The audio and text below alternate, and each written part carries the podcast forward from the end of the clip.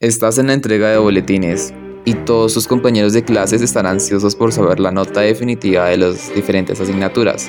Algunos podría decirse que están preocupados o que incluso ya ven la perdición o humillación como un hecho. Sin embargo, hay un conjunto de compañeros en particular que se muestran indiferentes al respecto, como si el hecho de aprobar o no un semestre no les importara en lo absoluto. E incluso lo ves cuando presentan los exámenes, exposiciones y trabajos. Es como para ellos si todo fuera un juego o algo que no es necesario tomarse en serio. En ningún colegio u universidad pueden faltar las típicas tribus o grupos sociales que forman parte de la institución misma las personas, incluyéndome, las encasillamos con nombres y apodos estereotipados que no dejan ver un análisis profundo de cómo es la realidad de estas sociedades, porque simplemente solemos nombrarlos como los bullies o los vagos, como en este caso, sin ver la profundidad de sus situaciones. En este podcast hablaremos de los vagos, o también llamados desadaptados, sus características más notorias, sus habilidades o debilidades y una breve descripción psicológica de su personalidad. Los vagos, como características más notorias, se destacan pues su profunda indiferencia ante los asuntos académicos de su responsabilidad y su falta de madurez y abundante rebeldía para enfrentarse al mundo. No les gusta estudiar y tampoco prepararse para la vida. Prefieren vivir el día a día en lugar de tener una mínima preocupación por el mañana. Con esto se suma que tienden a ser abusivos y manipuladores. Esto sin llegar a ser bullies, que hablaremos en ellos en un próximo podcast, o bravucones. Esto les impide avanzar como persona y con ello desarrollar más a fondo su inmadurez en lugar de una madurez que se supone que avanza con el tiempo. Esto les impide avanzar en diferentes esferas como la laboral y la familiar. Y quien dice, incluso está en la amorosa. Pero, ¿por qué las personas tienden a poseer este comportamiento?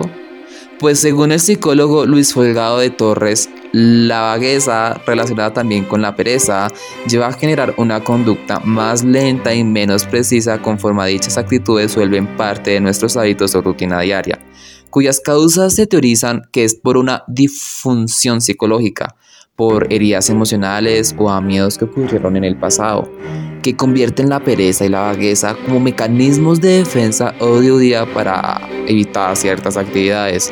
Por ejemplo, si en el pasado estudiaste demasiado para un examen y a pesar de ello lo reprobaste, existe la posibilidad de que el hábito de estudio no surja debido a que dicha acción no tuvo el resultado que deseaste, propiciando la vagueza y la pereza, o incluso la suerte para estos casos. Sin embargo, pueden haber otras causas como lo es el estilo de vida. Generalmente la educación se basa en comportamientos morales, éticos y cognitivos para volver a las personas socialmente adaptables. Sin embargo, la misma educación nos dice que solo debemos adaptar dichos factores, pero no una rutina eficiente y productiva, ya que esto nos las enseña la misma vida. También otra posible causa sea tu personalidad, y con ello debemos recalcar que la personalidad la forma tu entorno, por lo que si tú en tu entorno o contexto hay malos hábitos, pereza y despreocupaciones, pues parte de ello lo adquirirá tu personalidad y lo mismo se aplica en sentido contrario. Si en tu entorno hay buenos hábitos, falta de pereza y buena actitud, esto lo absorberá tu personalidad. Sin embargo, existen casos y muy comunes en todos los entornos educativos en los cuales la vagueza o pereza se vuelve crónica o incluso patológica.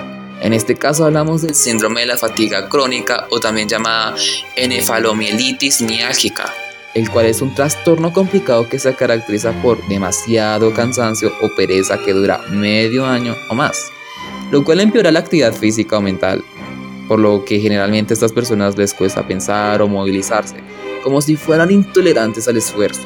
Sus causas se presume que van desde infecciones virales, problemas del sistema inmune, problemas hormonales, hasta el estrés agudo o trauma físico o emocional.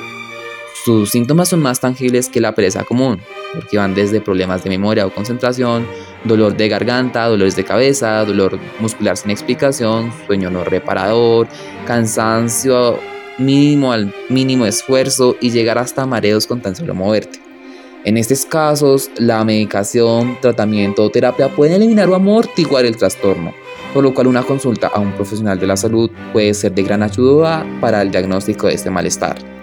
Ya hablando de las desventajas de adquirir esta personalidad, podemos mencionar las siguientes, como, y la más notable, que son los problemas sociales y de pareja debido a la pereza de socializar, realizar actividades en comunidad o de solucionar problemas de relación. Los problemas de convivencia por no llevar a cabo las tareas del hogar, por no cumplir la parte de un trabajo en grupo o por pereza no cumplir las normas en un supermercado o cualquier lugar público. También están los bajos rendimientos laborales y académicos y las peores de todas que son la postergación y la procrastinación. Sin embargo, esto tampoco indica que debamos usar nuestro tiempo para explotarnos al máximo, ya que, aunque no parezca, la pereza es necesaria para nuestra salud, siempre y cuando no se abuse de ella, claro está. Ya que, por ejemplo, nuestros antepasados primitivos, cuando el acceso a nutrientes era muy escaso, tenían que usar la menor cantidad posible de energía para sobrevivir largos periodos de tiempo por lo que en cierto sentido las personas muy vagas tienen beneficios y cualidades, como por ejemplo que son menos estresadas, ya que una mente relajada suele imaginar y emular mundos que no se podrían hacer mientras estás trabajando. También, y aunque no lo crean, son eficientes, y esto se debe a que procuran maximizar el tiempo, de modo de terminar con sus actividades lo más antes posible para luego continuar haciendo nada. Y bueno, esto es todo por hoy en la lonchera de sal. En el próximo episodio hablaremos de los revolucionarios, aquellas personas que no se conforman con nada, son radicales y liberales y sin embargo pasan por alto las consecuencias de sus actos. No olvides seguirme en redes sociales, en Instagram como Malevaro Piso 22 y en TikTok como Malevaro 22. Muchas gracias por su atención.